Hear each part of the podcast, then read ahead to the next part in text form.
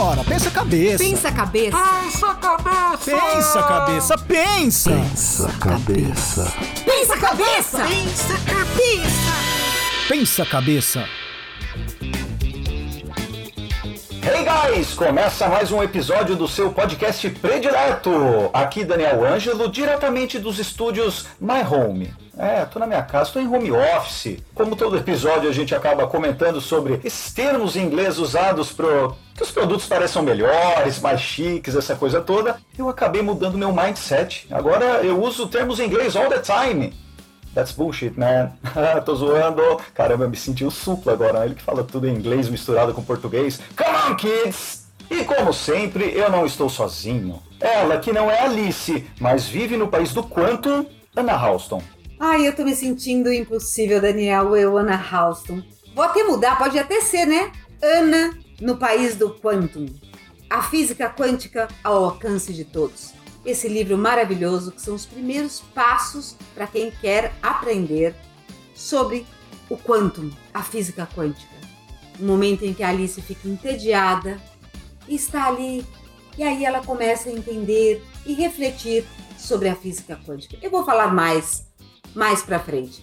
E aguarde, porque esse livro é muito especial para quem está iniciando nesta reflexão que nós vamos fazer hoje. Olha só, uma dica cultural já de começo, hein, galera? Muito bom. E temos também ele, que adora animais de estimação e tem até um gato que me parece que está vivo e morto ao mesmo tempo, o Gerson Julião. Olá, amiguinhos, tudo bem com vocês? Ana, Daniel, pessoal que acompanha a gente aqui, que fica por dentro de todos os assuntos que a gente conversa aqui. Na verdade, o gato realmente é um gato muito especial. O nome dele é Irving.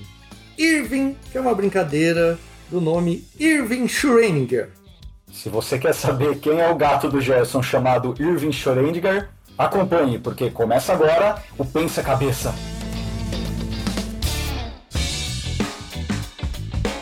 Gente, pode ser que haja alguém nesse mundo que queira falar conosco, né? Será? Não sei. Gerson, se alguém quiser falar com a gente, como que faz para ter acesso a esse trio badalado de podcasters? Se você está em casa, em qualquer lugar e quer conversar com a gente, contar os seus problemas ou contar as suas aventuras, então você tem que entrar lá no Instagram, arroba Pensa Cabeça Oficial. Lá tem extras de episódios e fotos de corpo inteiro.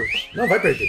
E aí você pode fazer os comentários sobre o Gerson, né? Gatíssimo, super, popstar. Pode fazer também uma hashtag sobre o seu gato, Irving. Tanta coisa que dá para comentar, mas é só ir lá no arroba Pensa Cabeça Oficial. Muito obrigado, eu já vou fazer o Pix aqui para você. Muito obrigada, Gerson. Eu estava precisando. Final de ano é sempre importante a contribuição dos sócios. Fase quântica, o objeto se mover por diferentes estados da matéria. Ah, é, eu tô ligado, claro. E já que você, Daniel, me atribuiu a referência sobre Alice no País do Quanto, eu vou introduzir o assunto de hoje. Vocês já perceberam o quanto o termo física quântica tem aparecido por aí? Mas eu queria falar mais até sobre o livro antes da gente começar sobre a própria física quântica. Eu fiquei tão encantada sobre esse livro e olha, gente, fortemente recomendo o livro da Alice.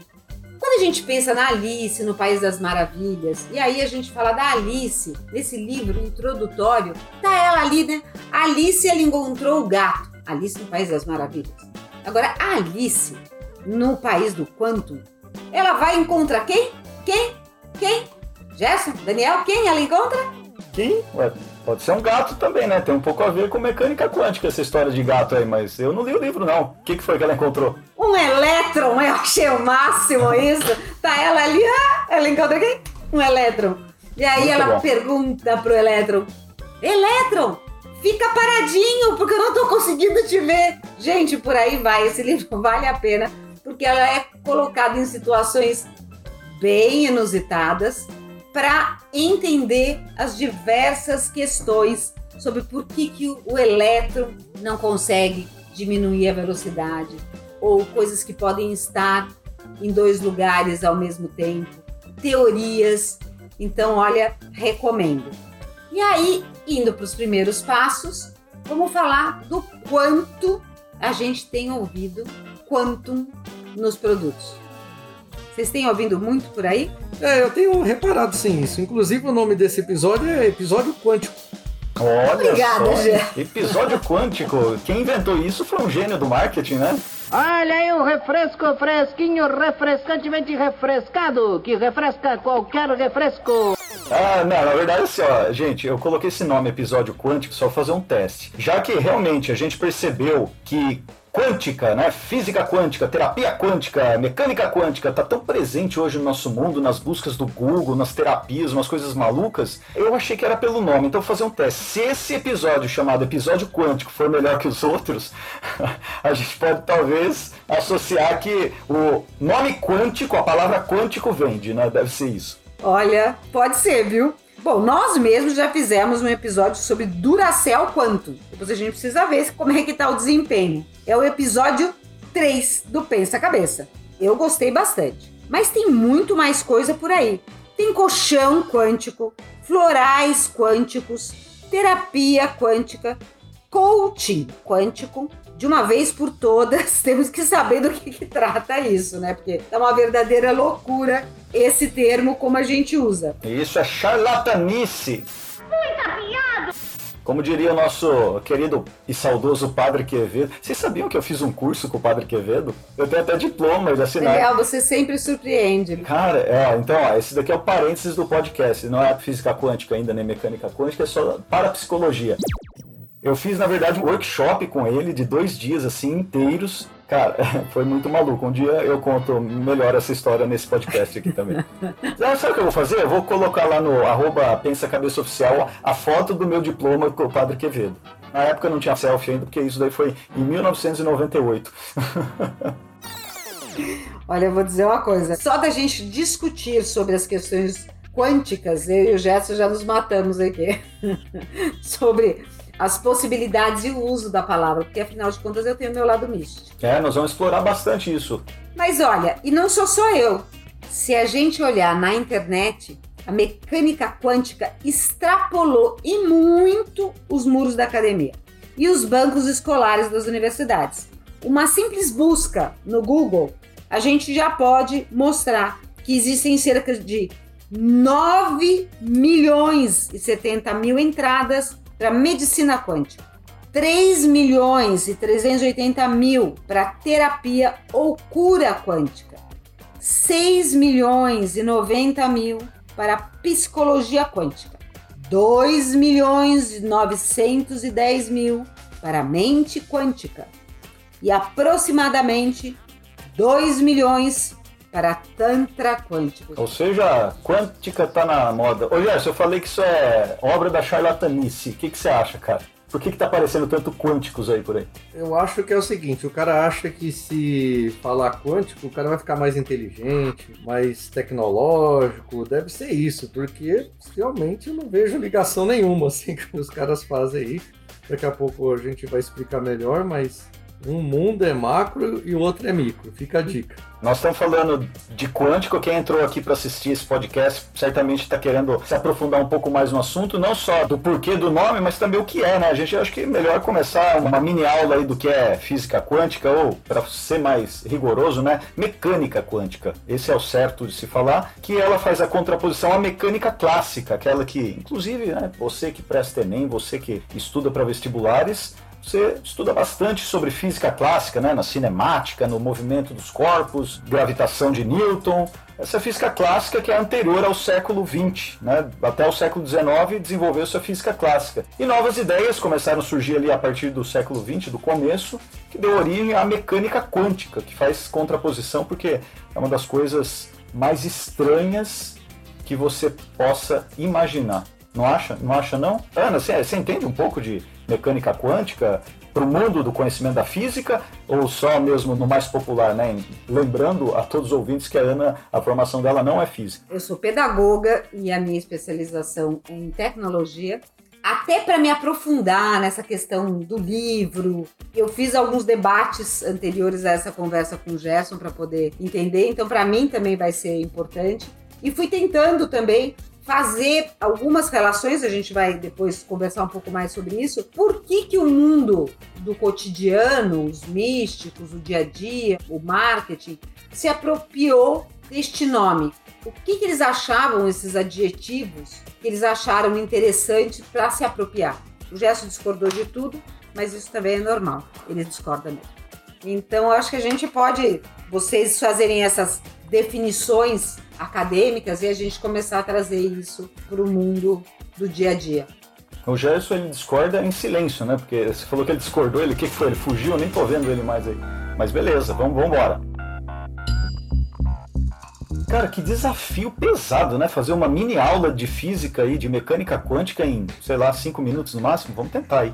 É, a mecânica quântica, então, ela é uma teoria muito estranha, muito, muito, mas muito estranha, porque ela é contraintuitiva, manja? Então, ó, no nosso mundo real, sei lá, a gente está acostumado com as coisas físicas do nosso tamanho, as coisas se movimentando no campo gravitacional. Então, se eu jogo uma bola para alguém, essa outra pessoa normalmente consegue até pegar na mão, né? Essa bolinha que vem descrevendo um arco parabólico, mas não precisa nem fazer conta, porque essa é a nossa experiência real. A gente é treinado a vida toda nesse ambiente. Se você joga uma bolinha contra uma porta, ela bate e volta. Se você abre a porta e joga a bolinha de novo, ela abre, ela passa. Tudo isso é o que a nossa intuição diz do dia a dia. Só que de repente chegou uma teoria estranha porque ela faz totalmente o contrário. No mundo microscópico, no mundo dos átomos, dos elétrons, das partículas subatômicas, isso que a gente vê no mundo real não acontece o pior, acontece de uma maneira totalmente inversa e muito estranha. Um dos próprios criadores, fundadores da mecânica quântica, né, o Niels Bohr, aquele do átomo de Bohr, sabe, você que está estudando aí, que está refrescado com os temas do ensino médio, lembra do átomo de Bohr?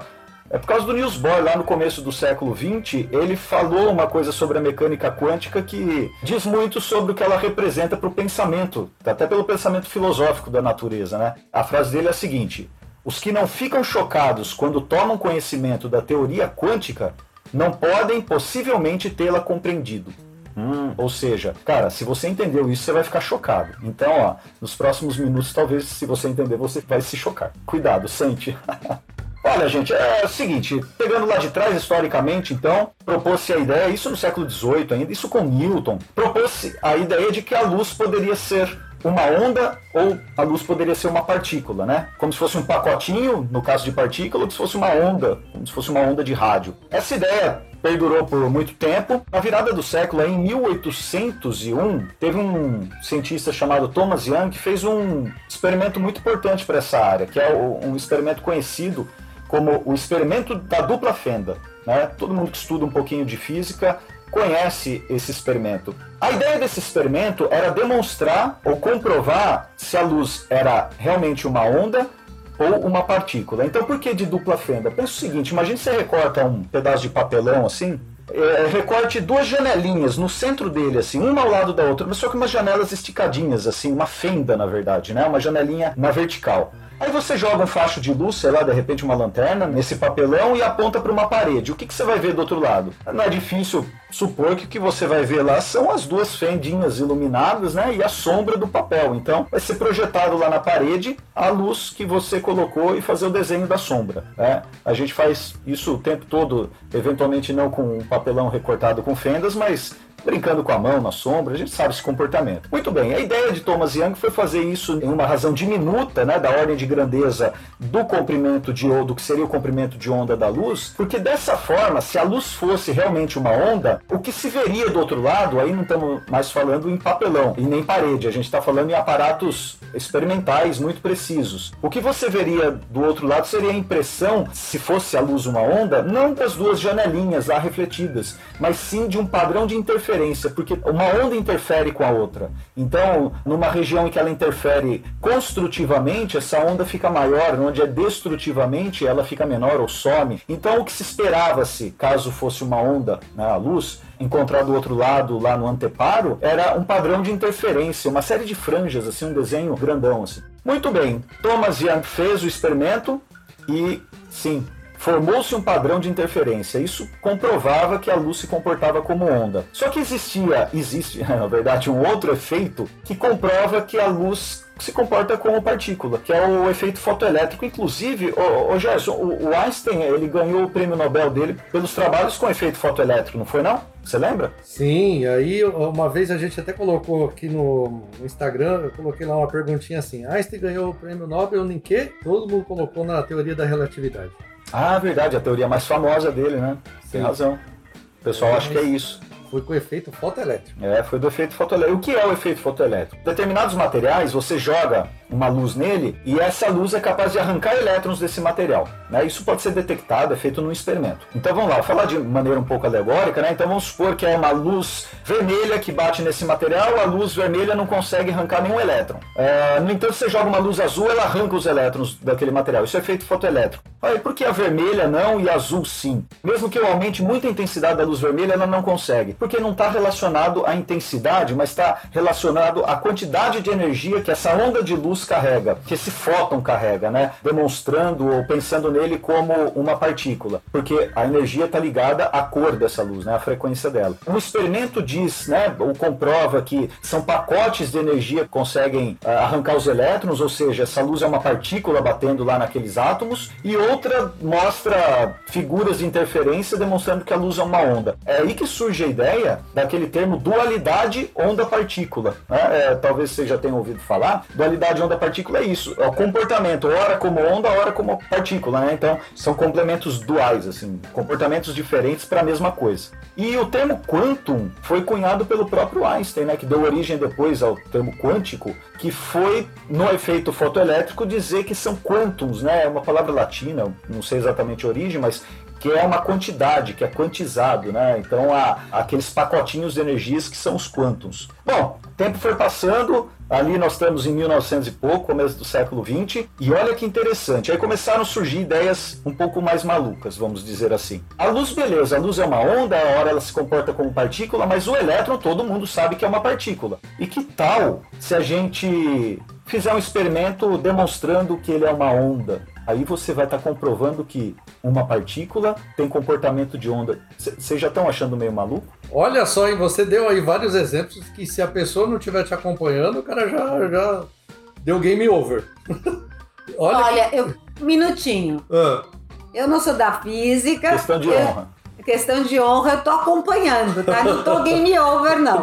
game over. pode fazer comentários físicos, deixo aí. Olha, eu vou fazer alguns comentários porque o que acontece? Igual o Daniel falou no começo, né? Isso não é usual porque a gente está no mundo macro e isso não acontece no nosso dia a dia. Por exemplo, você tá olhando uma prateleira, né? e Tem um livro ali. Se ele não estiver lá, ele cai no chão. Só que se você conseguir gravar isso, olhar, você vê o livro passando pela prateleira, passando pelas várias prateleiras, né? E caindo no chão.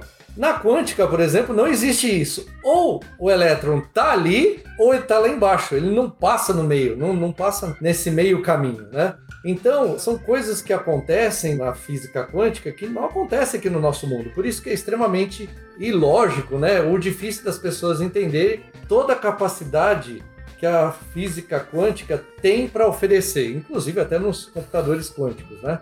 E isso é um estudo extremamente avançado. Tanto é que, se você estuda física mesmo na faculdade, você vai ver isso lá no quarto ano, quinto, né? Que ele é extremamente complexo, principalmente a parte dos cálculos matemáticos. É, na verdade você vai ver no quarto, no quinto, no sexto, no... porque daí você começa a tomar bomba nessa matéria e você vai ter que fazer ela de novo.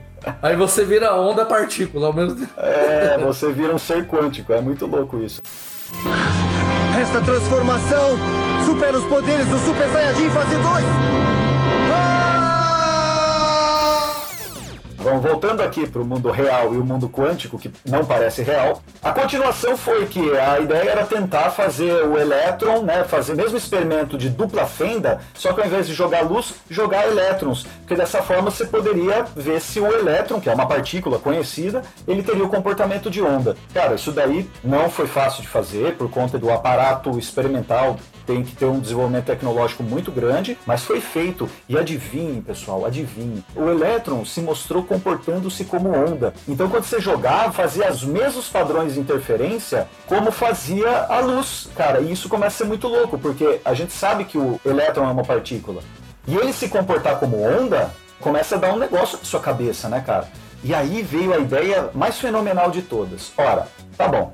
O elétron é uma partícula, então jogar elétrons ele está formando lá, ele está tendo um comportamento de ondas, tudo bem. Mas e se a gente jogar somente um elétron de cada vez no experimento de dupla fenda? ele é uma partícula, ou ele vai passar pela fenda da direita e vai impregnar lá atrás, ou ele vai passar pelo da esquerda e vai impregnar lá atrás. Não tem como ele passar pelas duas ao mesmo tempo, porque o elétron não se divide, né? Beleza. Cara, isso é dependeu de uma tecnologia tão, tão avançada assim, que não é, é recente esse experimento. Ele foi feito, foi feito em 1989, cara. Gente, mesmo jogando um elétron de cada vez, adivinha o que tinha do outro lado? Adivinhe? O padrão de onda de novo, gente. Aí começa a ficar um pouco assustador, né? É como se você jogasse uma bolinha pela fenda né? Se tivesse duas fendas aqui, duas janelas, você jogasse a bolinha e as bolinhas, ao invés de baterem na parede lá atrás, como se era pela trajetória normal dela, as bolinhas se interferiam de alguma forma e formavam ondas e uma única bolinha conseguia formar onda, só que ela não tinha com quem interferir. Então aí começam aquelas estranhezas bem malucas da mecânica quântica. Começa a entrar num ramo que a gente não consegue interpretar com as ideias que a gente tem do mundo. É preciso você se despir das ideias despir daquelas suas ideias antigas e construir um mundo totalmente novo na sua cabeça. Né? Tanto que o Richard Feynman, que foi um físico que trabalhou fortemente, inclusive ele ganhou Nobel também, por trabalhos em alguma área da física quântica também, da mecânica quântica. De qualquer forma, olha o que ele fala. Se você acha que entendeu alguma coisa sobre mecânica quântica, então é porque você não entendeu nada.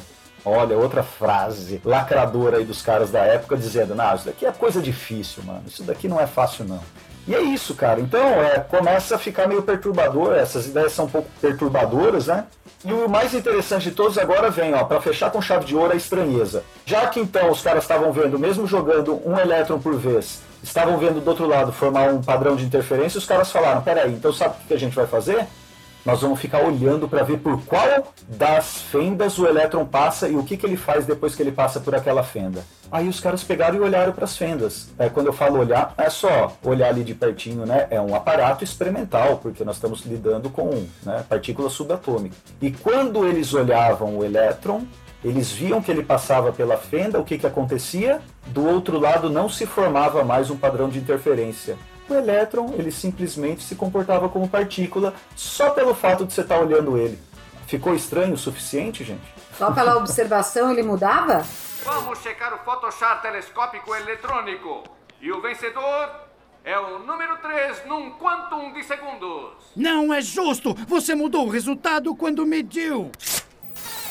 Simplesmente o padrão que se tinha lá atrás era das sombrinhas das fendas lá e ele se comportando como partícula, só porque a gente estava olhando. E aí surge, quando você avalia isso, então vamos lá, agora um pouco menos sensacionalista. Quando você avalia isso com a sua cabeça do mundo real, isso é realmente a coisa mais estranha que se possa imaginar. Até Einstein falou sobre isso, falou, é, isso é uma ação fantasmagórica, né? Meio que debochando, porque é uma coisa que não faz sentido para as ideias. Agora, no experimento, então as pessoas falam muito, só de você olhar, só de você observar o, elétron, ele muda o seu comportamento. Então ele tem a capacidade de, sei lá, de repente o elétron tem uma capacidade intrínseca de tomar uma decisão se você está olhando, ele decide virar partícula. E como o nosso corpo é feito de átomos e tem muitos elétrons, de repente o nosso pensamento pode mudar, sabe? Então tem essa aura mística em torno disso, mas na verdade isso é um comportamento da natureza, é um comportamento bem estranho, mas é um comportamento que ele pode ser explicado pelo quê? Quando você olha um elétron, não é o fato de olhar,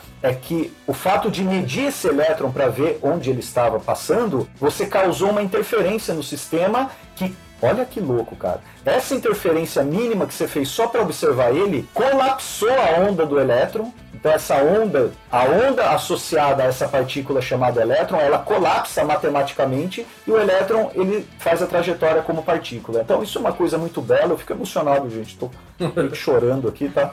Isso é uma coisa realmente muito bela, cara, olhar a natureza dessa forma, né? Bom, era isso que eu tenho a dizer. Deixa eu pegar o lencinho aqui, eu vou me recuperar enquanto o Gerson e a Ana comentam sobre isso. Agora o mais legal de tudo é o seguinte, que você falou aí, é que agora vem a matemática, porque tudo na mecânica quântica a gente escreve como uma função de onda. Então você tem uma função de onda lá. E quando a gente fala em colapsar, o que acontece? Quando tem um acontecimento, alguma coisa acontecendo que você ainda não viu, você tem lá todas as possibilidades possíveis. Então você tem uma superposição de funções de onda. Quando você interage com isso, quer dizer, quando você vai olhar lá o que está acontecendo, essa função de onda colapsa e aí fica apenas uma, que é aquele resultado que você está vendo. Mas antes de você ver, tudo está acontecendo ao mesmo tempo tudo existe no mesmo sentido, seja onda ou seja partícula. Mas aí quando você interfere no sistema, há um colapso da função de onda e aí fica apenas uma função de onda, que é aquele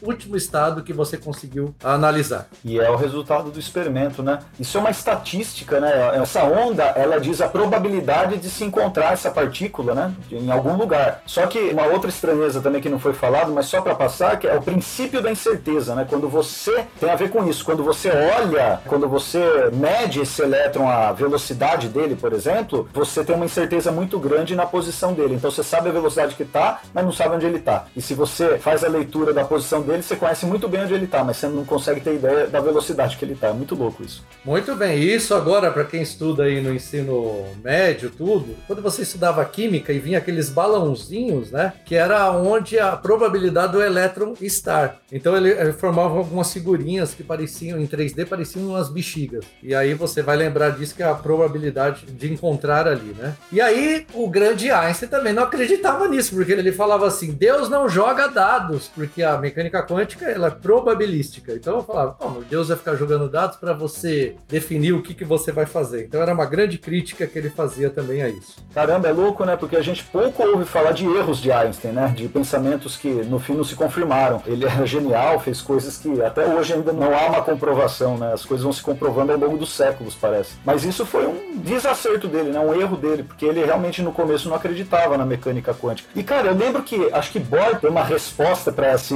espetada, essa alfinetada do Einstein. Né? O Einstein falava: "Ah, vocês estão falando de estatística aí na mecânica? Deus não joga dados". E ah, o Bohr respondeu assim: "Quem é você para dizer o que Deus tem que fazer ou não?". Alguma coisa desse tipo, assim, sabe? Vem afobado assim não, vem afobado assim não, vem tranquilo, vem tranquilo. É umas treta, cara. As treta era, era, as treta era dura naquela época lá. Muito louco. Fase quântica, o objeto se mover por diferentes estados da matéria. Ah, é, eu tô ligado, claro.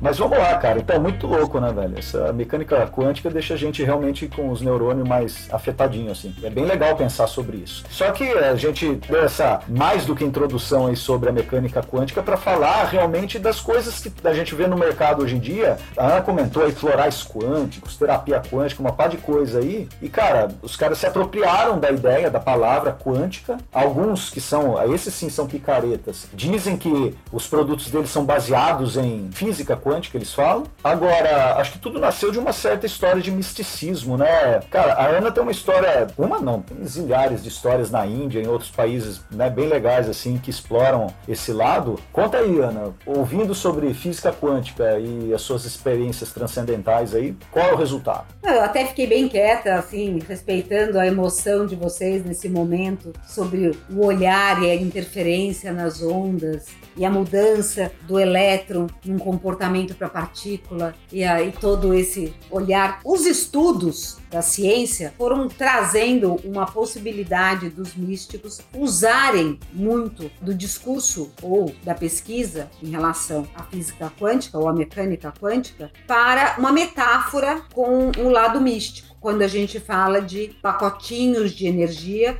mudanças de comportamento, mudanças de comportamento sobre um determinado olhar. Então, a grande crítica dos cientistas, né, que eles fazem, tanto para autores como Chopra, que eu leio bastante, quem teve momentos na Índia e não lê Chopra é muito difícil. Por sinal, Deepak Chopra é um dos grandes oradores, inclusive na Microsoft, onde eu trabalhei seis anos, ele fez algumas palestras, que diz que mediante um olhar um determinado ser, que ele chama de elétron, ele pode mudar o seu comportamento, porque você interfere em alguma característica. Esse é o grande questão da comunidade científica. Tem um ponto, lógico, muito coerente da comunidade quando você tira uma frase de contexto, né? Então, nas pesquisas, quando você tira uma frase totalmente de contexto e tenta atribuir a algo sem explicação, trazendo a física ou a mecânica quântica, esse é um problema. Quando você trabalha trazendo as metáforas de comportamento e usando esses pacotes de energia, a comunidade científica não se sente atacada. Mas na Índia, nos países orientais e onde eu viajei, em todos esses lugares,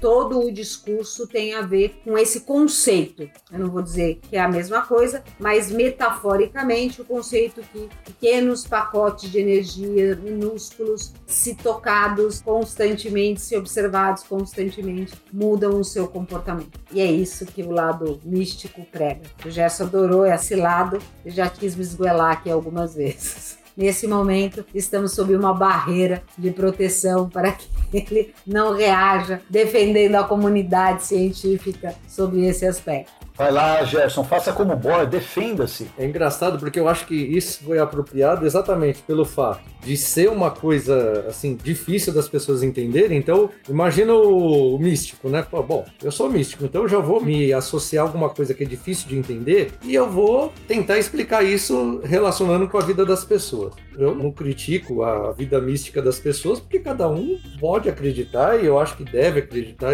Eu só não acho correto ele associar ah, isso tem a ver com a física quântica, ó, porque você, você viu, né? Você interfere quando você olha a partícula, isso significa que se todo dia você interferir um pouquinho, vai mudar. Isso eu não, não acho correto. É a mesma coisa, sei lá, tivesse uma religião que ele faz lá todo o seu processo religioso e ele associa, sei lá, ao teorema de Pitágoras. Ó, isso tem a ver com o teorema de Pitágoras. Então, não tem uma ligação. É uma matemática, Gerson.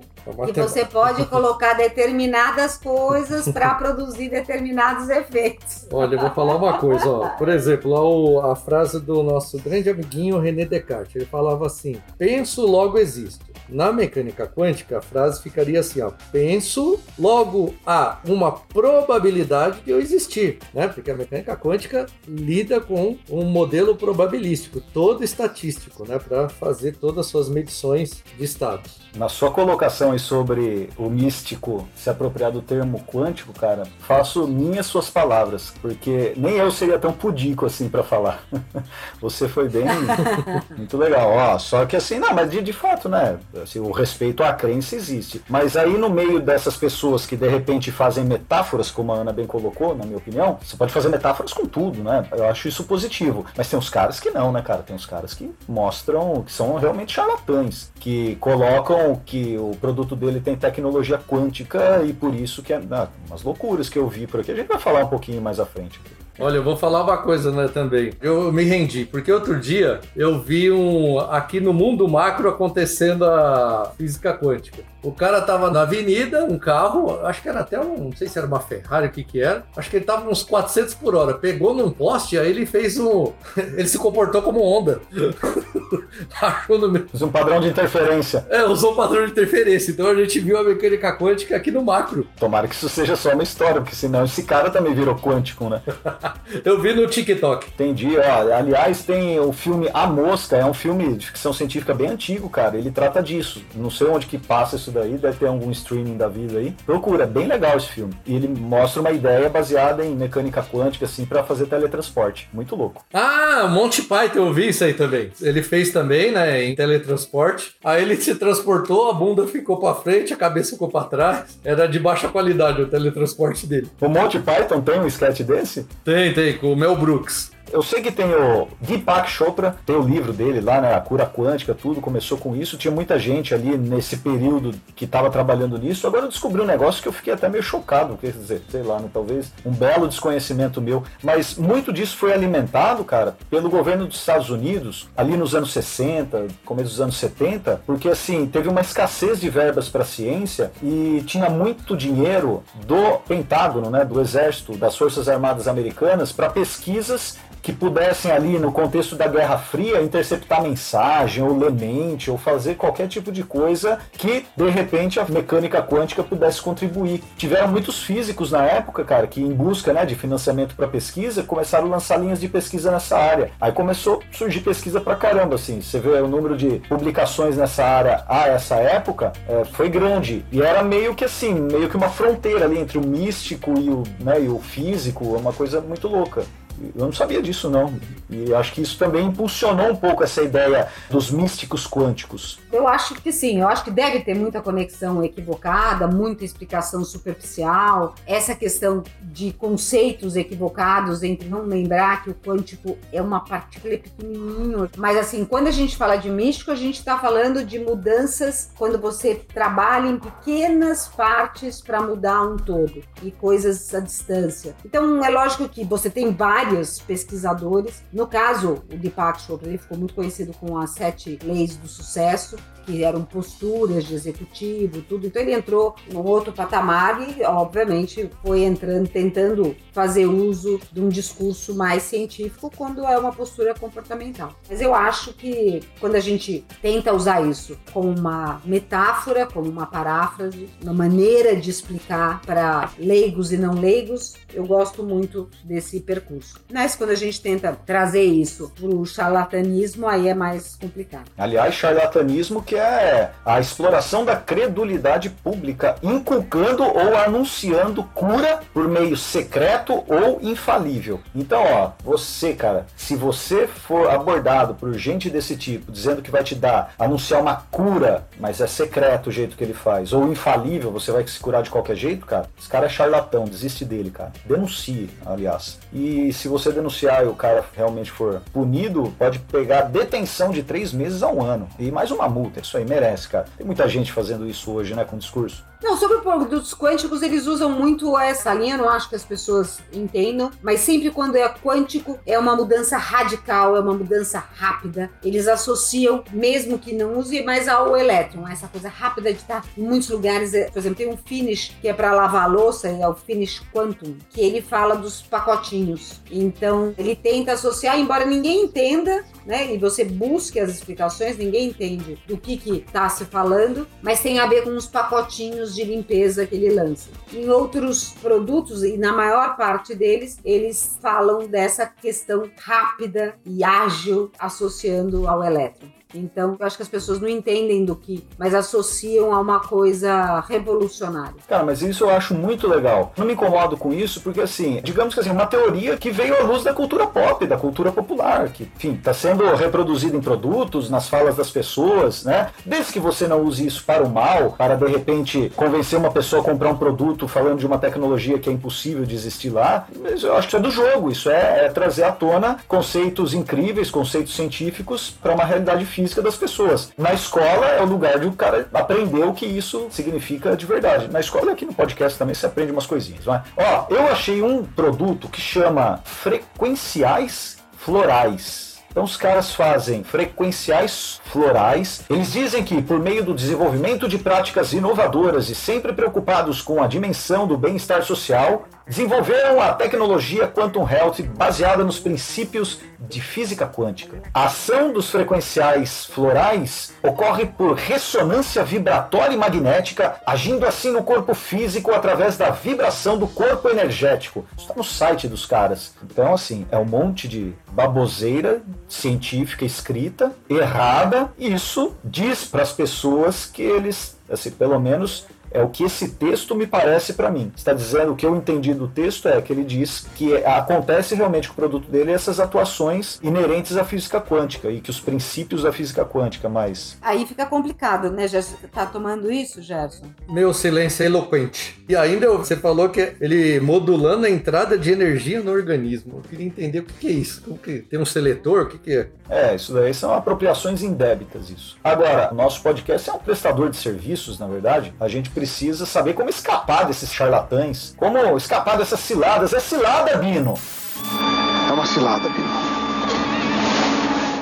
Como você vai saber? Tem que olhar o que o cara tá falando, tem que ter crítica, tem que olhar o mundo assim, ó. Não caia no primeiro discurso, né? Existem algumas formas, algumas coisas nos discursos que você pode avaliar para ver se aquele cara é um místico quântico charlatão, né? Um cara que não tá fazendo metáforas ou usando a palavra de repente de uma maneira honesta, mas que tá tentando realmente que você compre as coisas dele, ganhar dinheiro, etc, né? Então, eles recorrem muito, né, gente? O que, que vocês percebem? Eles recorrem muito ao argumento à autoridade. Então, é autoridade da ciência. Então, leva a galera assim, a acreditar que realmente os fatos ali, eles têm legitimidade por si só. É o que ele está falando, é aquilo, é a autoridade dele, a autoridade que ele se impõe como ciência. Ele se transveste de ciência e impõe uma autoridade. Vocês não veem isso muito no discurso também, quando o cara está vendendo essas coisas quânticas? É, quanto mais tem um discurso que a gente não conhece, com palavras difíceis que remetem à ciência, né, você se sente de alguma forma não, não pode se sentir, mas na maior parte das vezes você se sente acolhido, como se você estivesse sendo cuidado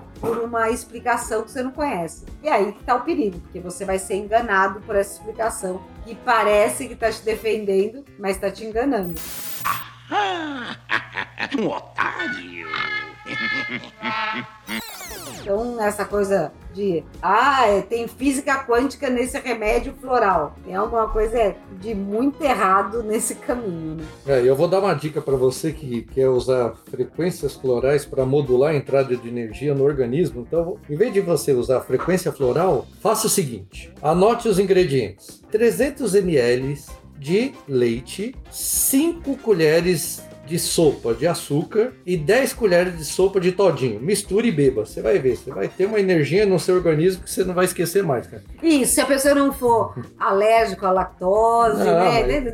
energia ele vai ter. É. O Gerson deu uma receita energética, mas pode matar um monte de gente se tomar, né? O cara diabético, o cara que tem intolerância à lactose. Ai, cara, mas é isso, né? É o uso da palavra errada. É aquilo que você tinha falado, ó, esse lance aí de argumento autoridade é isso, que você já tinha falado lá atrás. Dá credibilidade, falar, né? Mecânica quântica, física quântica, esse produto é quântico, isso dá credibilidade. Eu, cara, se eu fosse mecânico de automóveis, eu ia lançar uma mecânica chamada mecânica quântica. Ia ser pra arrumar aquela Ferrari, Gerson, que você viu batendo.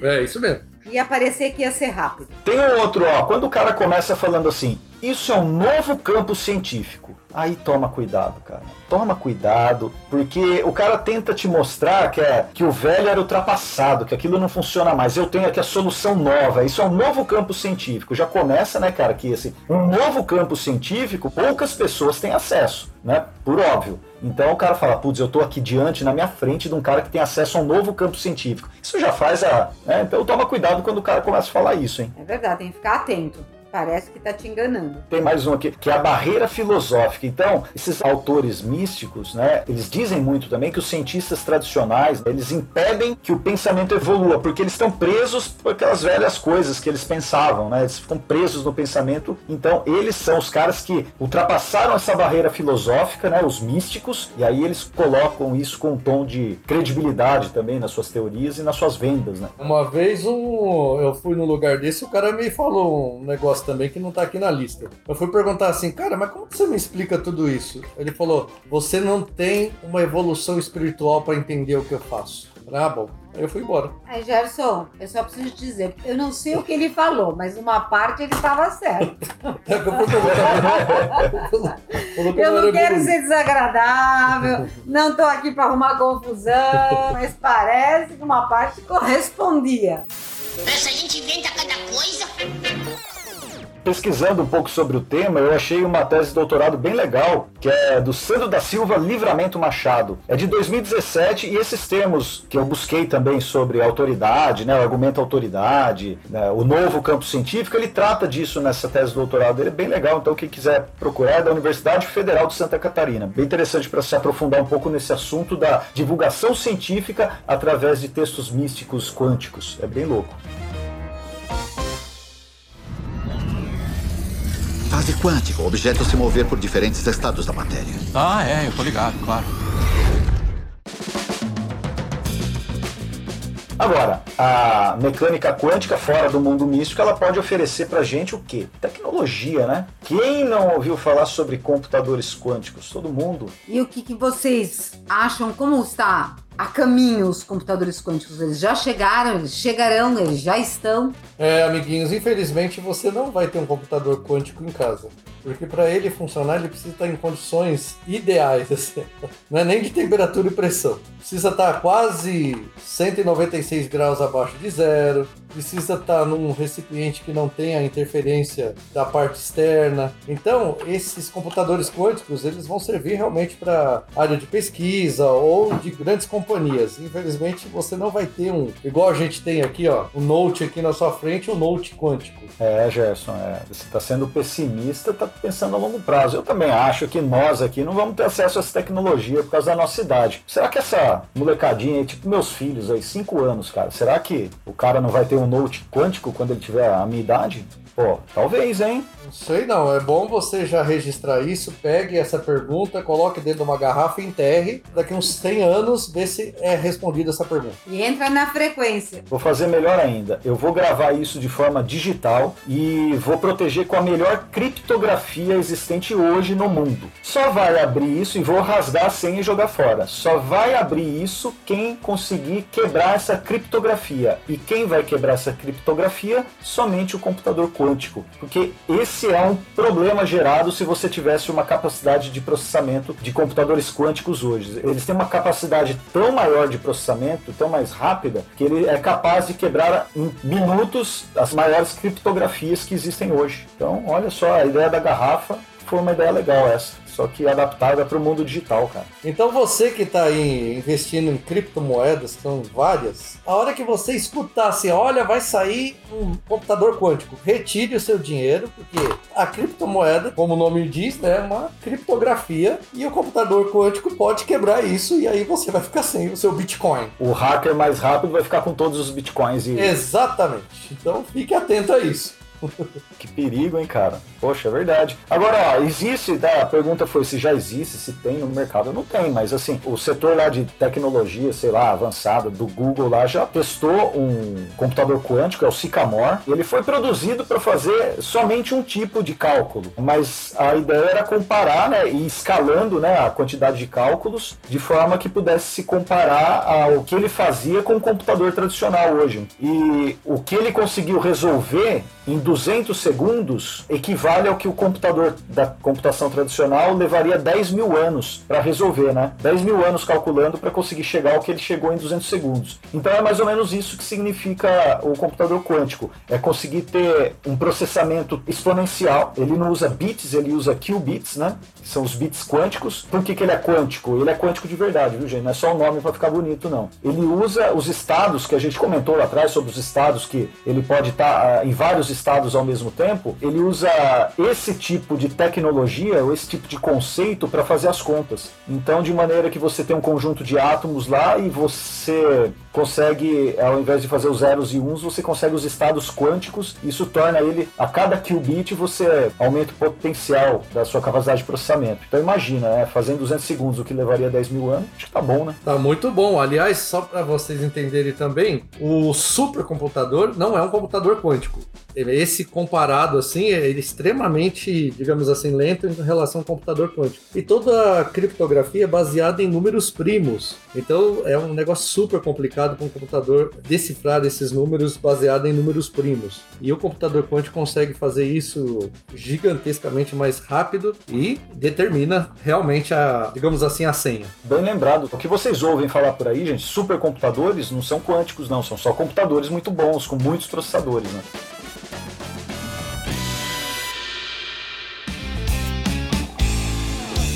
E aí, gente, esgotamos o tema de misticismo quântico, produtos quânticos. Vocês estão felizes com o resultado? Será que os ouvintes também estão felizes? O que, você achou, Ana? Eu acho que a gente, obviamente, que a gente não escuta, porque afinal de contas, isso é um assunto quântico. Não é um assunto macro, né, Gerson? Não é, não, não é, é, um, não é um assunto macro. É muito difícil a gente percorrer todo o âmbito. Eu diria que quem é charlatão que se cuide, porque Gerson e Daniel estão ali, ó, olhando tudo, muito atentos a tudo isso. Mas que o conceito se aplica ao lado místico. A gente pode pensar que se as pessoas agirem em pequenas partes, muito atentas, a gente pode mudar o comportamento. Mas isso não é um processo científico, é um processo de comportamento. Gerson? Se você gosta do tema mecânica quântica e gosta de coisas assim que vai fazer você ficar queimando os neurônios, estude, porque você vai perceber que tem vários casos assim ah, interessantes para você discutir, né? Que um elétron pode estar em dois lugares ao mesmo tempo, e se você dá uma interferência num elétron aqui, um elétron lá no Japão vai sentir isso, aí você fala, poxa, mas aí a informação se propagou em velocidade instantânea? Como que é isso? Só que a velocidade limite é a velocidade da luz? Então, ó, pesquise isso que você vai achar muito interessante e não fique triste se você não entender, porque é muito difícil mesmo. Bom, cara, mas sabe que você deu uma ideia até da gente de repente fazer a parte 2 desse episódio, né? Vamos ver o que a galera vai achar do episódio aí e se aprofundar um pouco mais, porque esse emaranhamento quântico, tunelamento, tem um monte de coisa legal para falar, né? Muito bizarra também do ponto de vista assim da natureza. Acho que vale a pena até pensar sobre isso. Quem sabe o episódio quântico cai aí na boca da galera, então a gente faz outros. Demorou. É isso aí, aproveita que eu vou entrar de férias, eu acho que é um bom momento para vocês poderem fazer esse tipo de discussão. Caramba, a Ana tá fugindo, Gerson. Teve uma fuga quântica. Eu vou usar quântico em tudo agora. Vou fazer um teste aqui em casa, começar a falar que tudo é quântico até alguém reclamar, você vai ver. Ô Gerson, mas ó, a gente falou do seu gato Irving lá no começo, a galera quer saber aí, cara, por que que é Irving, o que que tem a ver com a brincadeira que você falou que é Irving Schrödinger? Que história é essa, cara? Conta aí. Aliás, é muito representado o gato para representar a física quântica, né, ou mecânica quântica. Então conta aí por quê, cara. Eu vou contar aqui grosseiramente breve que eu quero que vocês assistam alguns vídeos bem legais que ilustram isso, né? Mas foi uma experiência de pensamento do Schrödinger, né? Aliás, você deve também ver qual que é a equação de Schrödinger. Você vai ficar impressionado. Você que tem dificuldade na, em seno e cosseno, dá uma olhada na equação dele depois. E aí ele vai fazer um teste, tem um gatinho bonitinho dentro de uma caixa, um, um elemento lá radioativo, e algumas coisas vão acontecer lá dentro. Do ponto de vista da mecânica quântica, o gato dentro da caixa, ele está vivo e morto ao mesmo tempo. Aí você fala, mas como pode estar vivo e morto ao mesmo tempo? Sim, está vivo e morto ao mesmo tempo. Aí você me pergunta, é, mas e quando eu abro a caixa, você vê os dois estados? Não. Aí a função de onda colapsa e aí um dos estados prevalece, que é ou morto ou vivo. Quer saber isso em ilustração? Pode consultar no YouTube, tem vídeos incríveis ilustrando o gato de Schrödinger. Irving Schrödinger, hã? O que tem na caixa, Schrödinger? É, um gato, veneno e um átomo de césio. O gato, ele tá vivo ou tá morto? Ele está vivo ou morto? Responda, seu tolo. É uma suposição sobre os dois estados até abrir a caixa e interromper a função das ondas. Você é quem diz. Melhor ainda, cara, entra no arroba Pensa Cabeça Oficial, vamos deixar umas fotinhos do gato do Gerson, é, do gato animal do Gerson. Nossa, ficou estranho isso, hein? Ai, meu Deus, você vai deixar do gato do Gerson, vai, Muito obrigado. vai bombar. Muito obrigado, muito obrigado. Então vamos lá, nós vamos deixar uma foto do gato do Gerson, outra foto do gato do Gerson. Sim. E sobre e umas fotos, uns esquemas do experimento também. então Irving Schrödinger é o nome do seu gato em homenagem ao Irving Schrödinger, que foi um também dos fundadores da mecânica quântica. Bacana, velho. Isso é supimpa, cara. Sim, aí tá vendo? Lá no De Volta para o Futuro não tinha o Dr. Brown? Sim. No passado, o cachorro dele chamava Copérnico, né? E no futuro era Einstein. E era o mesmo cachorro. Caramba, meu, eu nunca fiquei atento a isso. Olha que da hora, é mesmo. Quando ele, o McFly vai pro passado enquanto o Dr. Brown, o cachorro, se não me engano, era Copérnico o nome dele. E aí quando ele vai pro futuro, ou no tempo de hoje, aí é o Einstein. E é o mesmo cachorrinho.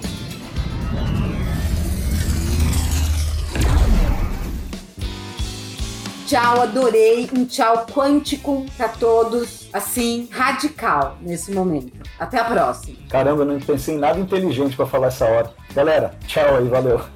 Bom, amiguinhos, foi muito bom estar com vocês. E a dica de hoje é o seguinte: use o que mole para a mudança de estado. Valeu! Este podcast foi editado pela Maremoto.